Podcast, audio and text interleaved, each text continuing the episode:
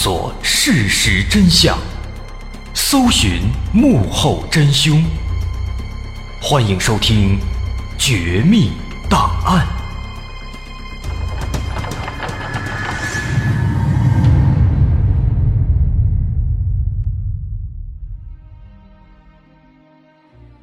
还原事实，探索真相。欢迎来到今天的《绝密档案》，我是大碗。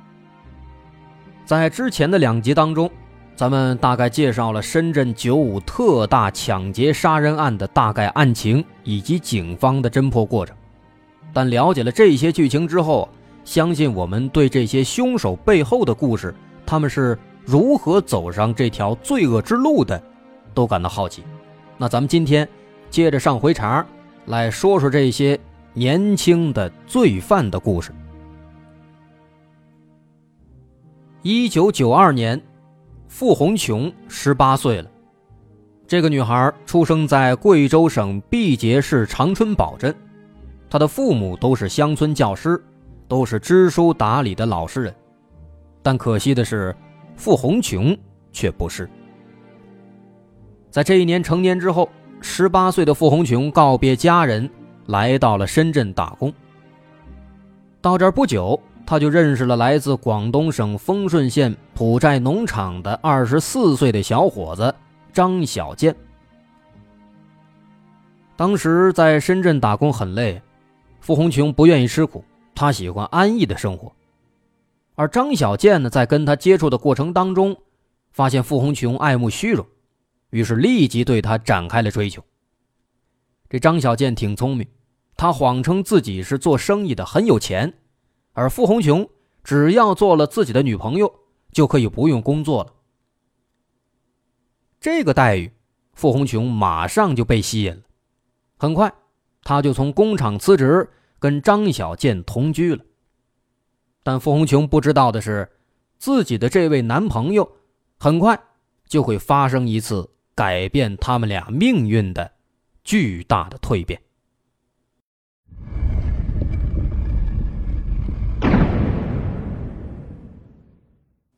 当年在深圳工厂打工，比现在要苦很多。流水线上的工人都是三班倒，每天工作十二小时，一周工作六天，还经常加班，但每个月只能拿到一两百块钱，的确很辛苦。而张小建呢，就是其中之一。但这孩子不踏实，他和其他的几个玩得好的朋友，都属于那种不学无术但又好吃懒做的类型。即便说每个月只有这么一点钱，仍然是吃喝嫖赌俱沾。在九三年四月的一天晚上十点多，这张小建和他的三个朋友从一家歌舞厅里走出来。这个时候，他们在歌舞厅里已经用掉了最后的一点工资，他们身无分文。而此时距离工厂发薪水还有大半个月呢。这接下来的日子要怎么过呢？四个人在大街上晃悠，看着川流不息的车流。其中这个张小建的弟弟叫张小坡，他灵机一动，他说：“咱们干脆抢一辆车，到老家丰顺县把它卖了。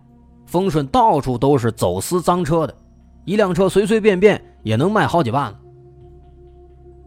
这句话说出来。张小建眼前一亮，连连点头：“哎，对了对了，就这么干！他妈的，工厂一个月才几个钱啊？这几万块要多少年才能挣着？”他一边说呢，还拍拍身边的其他人问：“哎，你们怎么说呀？”旁边的陈伟祥立即回答：“干啊，绝对干啊！没钱，三陪小姐都不搭理你。我宁可过这一年有钱的日子就死。”也不愿意没钱窝囊一辈子，所以就这样，这四个人一拍即合，打算抢车了。这敲定主意，说干就干。他们的第一目标是出租车，为什么呢？出租车你好上啊，一招手上车了，然后找机会把司机弄下去，他们抢了车再开出去卖掉。所以呢，他们就在这个街上等着。但是等了半天啊，感觉这些车都不安全，为什么呀？因为很多这个出租车主副驾驶之间有那种防护网，它不好下手，而且很多出租啊还有这个无线对讲，所以说都不太安全。他们等啊等，等了半个小时，哎，终于看到了一辆桂冠牌的白色出租车。仔细一看呢，这车一是外地牌照，二是没有安全隔离网，三是没有无线对讲器，这绝对安全啊！四个人互相一使眼色，招手把车拦下来。上车以后，随便说了郊区的一个远的地方，然后就等着了。等到这车。开到郊区的偏僻地区了，张小健坐副驾驶上，突然就掏出一把匕首，抵住了这司机的脖子。司机吓坏了，一动不敢动，连连求饶。这四个人哪管这个呀？用绳子把这司机给制服、捆绑起来，扔到后座上了。但这司机搞定了，车到手了。对于如何处理这个司机，四个人犯愁了，因为他们一开始没想那么多。就光想把这车抢走卖掉，没准备杀人。所以当时有人就提议说，把这司机扔下去得了。但张小健认为呢，他觉得司机看到他们了，知道他们的样子，一旦报警就有可能被警察抓住，暴力抢劫出租车，至少坐十年牢。但这四个人都不想坐牢。简单一商量，四个人竟然直接决定。就杀人灭口，但这毕竟是第一次杀人，四个人都有点心慌。他们先是捡了一块石头，对着这司机脑袋是一顿乱砸呀，司机疼得嗷嗷叫，被砸得满头是血，后来直接晕过去了。第一次啊，这四个人也紧张，看这司机晕过去了，以为他死了，就把这司机拖下车，准备抛尸。但没想到拖着拖着，这司机又醒了，哎，赶紧苦苦求饶，哎，您把这车把钱都拿走吧，给我留条活路啊！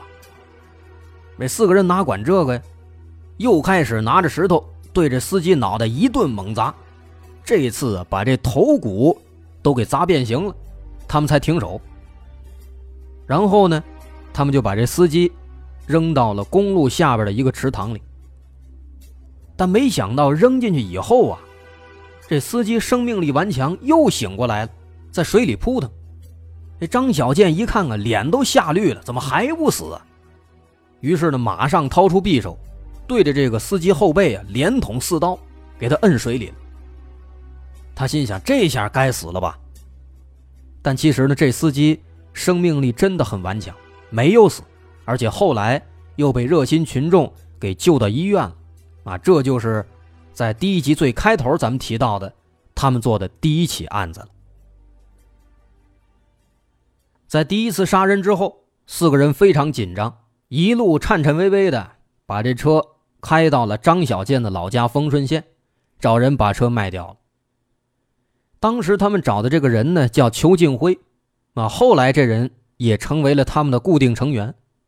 但这个人呢，他从来都没有参与过抢劫杀人。他只负责销赃，那最后呢？他也因为销赃被判了三年。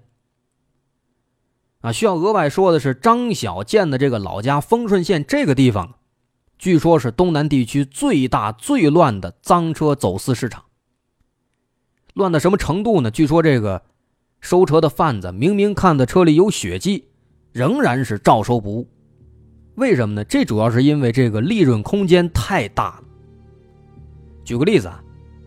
咱们就拿后来他们杀掉的那个财政局的司机小吴抢到的那个黑色奥迪，那个奥迪后来这检察机关估价价值人民币二十五万，但邱敬辉九点六万收的，转手再卖十来万，随随便便张两句嘴说几句话就挣了好几万，你想这诱惑实在是太大。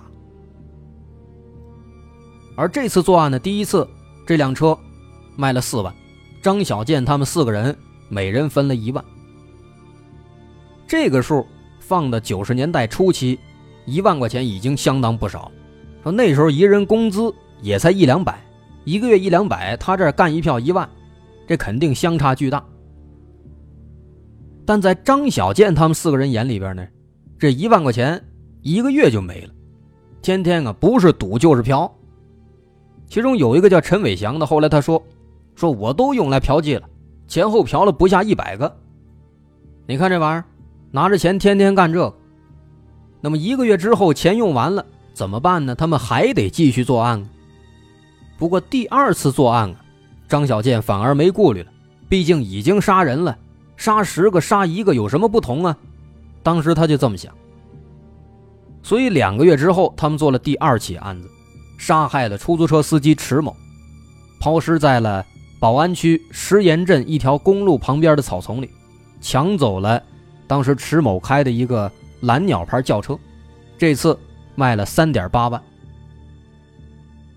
其实需要说的是，当时这个司机迟某，他当时还挺谨慎的。当时大晚上，他一看这四个人上车要去那地方特别远，他不太想拉，他也怕不安全。那当时张小健这四个人啊，也是坐那儿又给涨钱又怎么着，费了半天口舌，软磨硬泡，最后司机才答应。其实如果当时这个司机迟某再多坚持一下，也许就不会发生这场悲剧了。啊，这是第二起案子。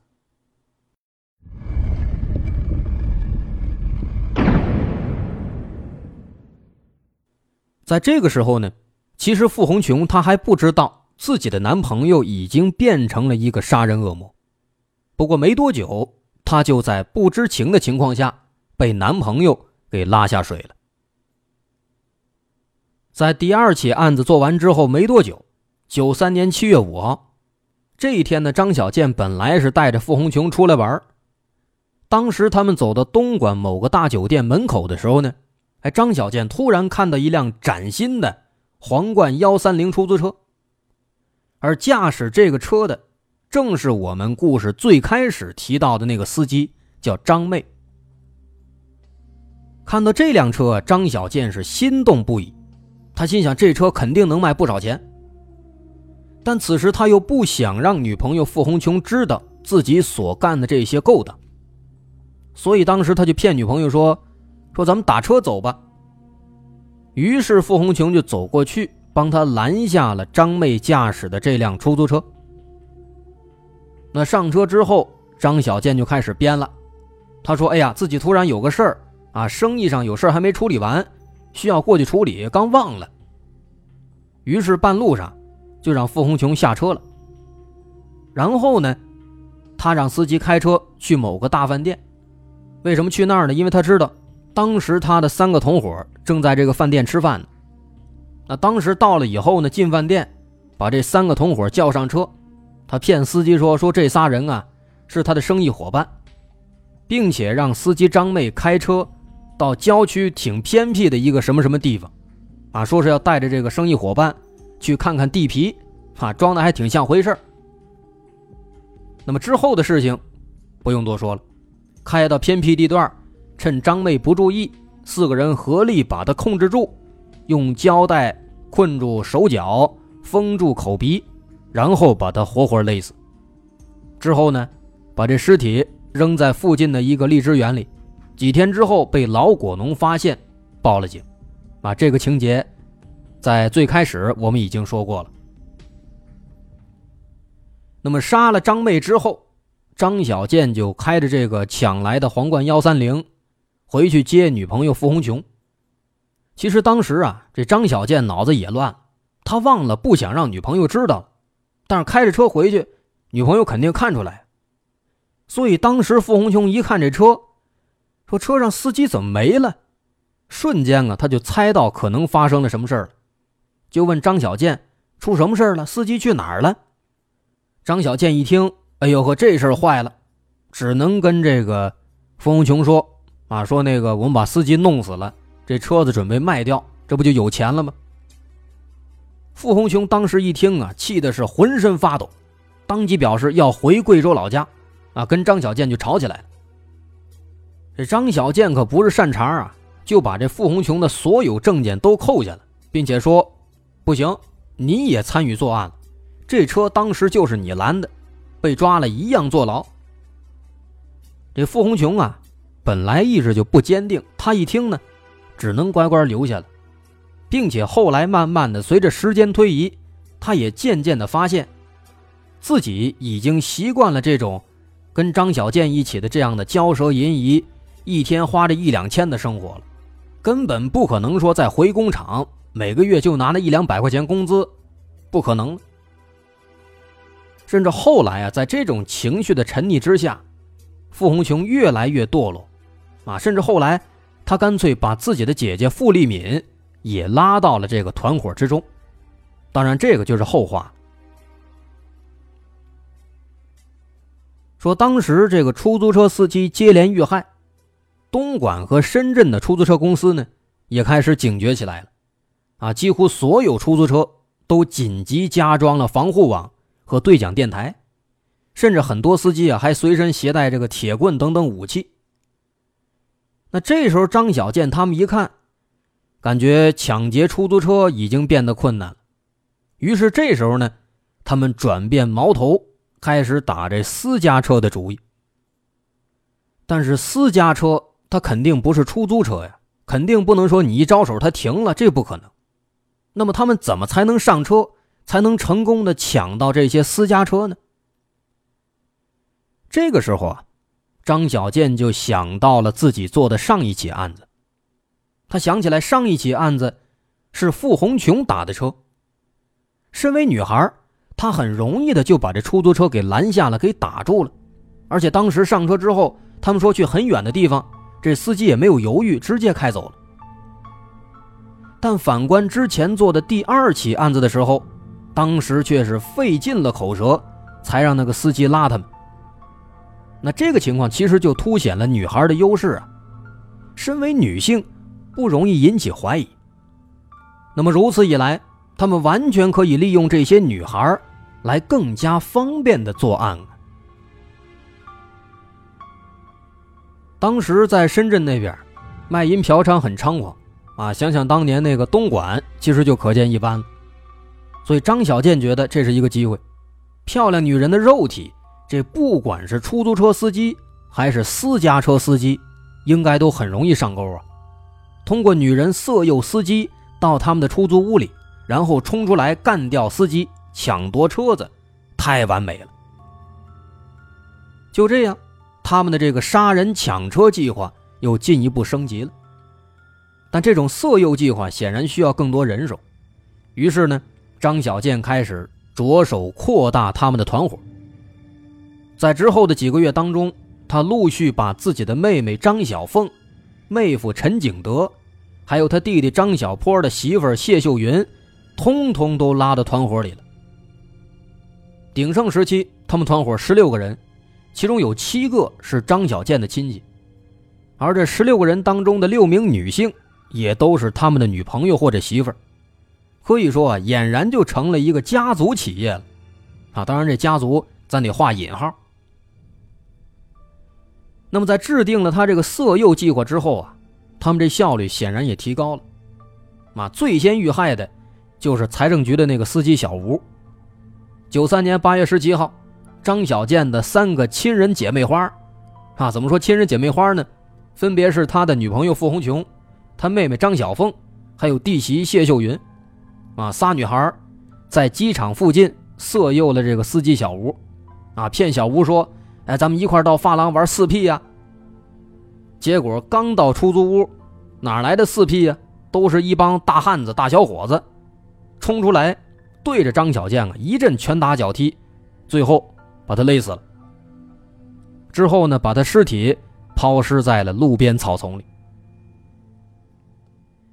说他们就这样继续作案啊。甚至随着这个作案次数越来越多，这六个女人还研究出了一套自己的技巧和流程。首先进屋之后，先打开录音机，专门放那种又燥又吵的歌，调的最大声。这一来呢，是给潜伏的小伙子们打报告；二来呢，也是为了给凶手杀人提供掩护，哎，不容易被人发现。其次呢，他们勾引这些司机上楼之后啊，会在找借口离开，然后呢，偷偷溜到门外，把大门锁死，堵住他们的逃生之门。比如之前咱们说的那起死里逃生的案件当中，那个女人就是借口说拿避孕套离开了，司机后来想走，就正好看见那个女人在锁门，哎，这是他们进行的第二步。最后一步呢，这帮女人出门之后，在外面找地方藏起来，听到后来这音乐关了结束了，哎，表示一切办妥了，然后他再回到屋里假装送客，实际上是去帮忙搬运尸体，然后野外抛尸。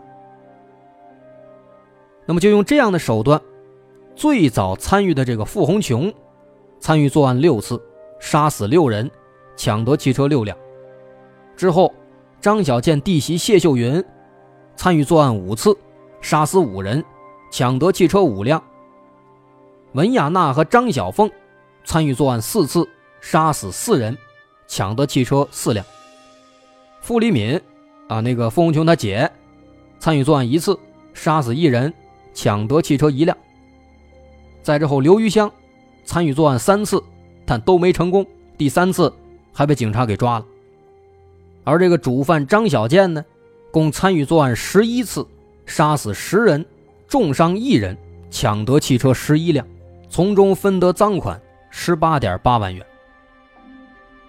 这个十六人团伙，十四个月之内，疯狂作案二十一起，杀死十七人，重伤一人，抢得汽车十八辆，总价值六百二十九万多元，共卖得赃款。一百多万元。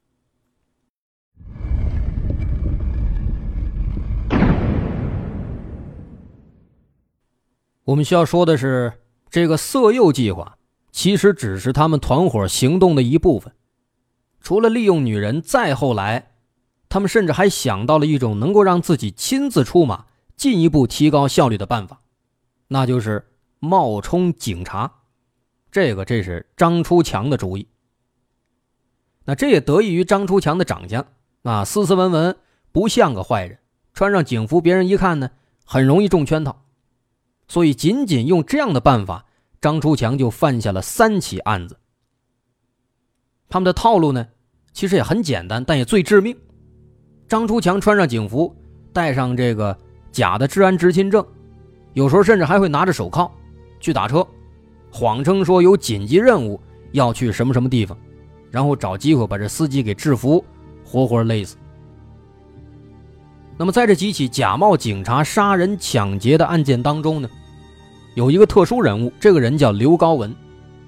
这个人最可气，啊，虽然说这个人他只跟着做了一起案子，但是这个人的身份是宝安区某派出所的治安员，同时也是十九区的副队长。这些案子里所有的警服、手铐、治安执勤证、警用三轮车，都是他提供的。那这个人这不用说了，后来直接枪毙了。那末了，咱们再说说其他人的结局吧。这张小建团伙呢，他们是深圳开放以来发生的最为重大的杀人抢劫案件，而且这其中的受害者还包括香港人。那时候香港还没回归呢，所以说造成的影响非常恶劣，政府决定严厉惩处。九五年十月二十五号，深圳市中级人民法院作出一审判决：张小建、陈伟祥、张出强、张小坡、陈强、陈景德、傅红琼、谢秀云、陈子奔、裘德喜、文雅娜、张小凤、傅立敏、刘高文。总共十四人，死刑，剥夺政治权利终身。判处刘余香有期徒刑二十年，剥夺政治权利五年。判处裘敬辉有期徒刑三年。不过呀，在这个一审判决之后，其中这个张出强、陈强、傅红琼、陈子奔、裘德喜、文雅娜、张小凤、傅立敏还有刘高文，他们不服，又向这广东省高院提出上诉了。这上诉之后啊，就厉害了。十二月十一号，广东省高院首次组成了一个以院长担任审判长的巡回法庭，这样进行了二审审理和判决。最终呢，鉴于其中一个上诉人傅立敏啊、傅红琼他姐这个人呢只和其他人共同作案一次，而且不知道张小建他们要把那个人杀害，啊，比其他主犯作用稍次，所以把他从轻判决，由一审的死刑改为死缓，缓期两年执行。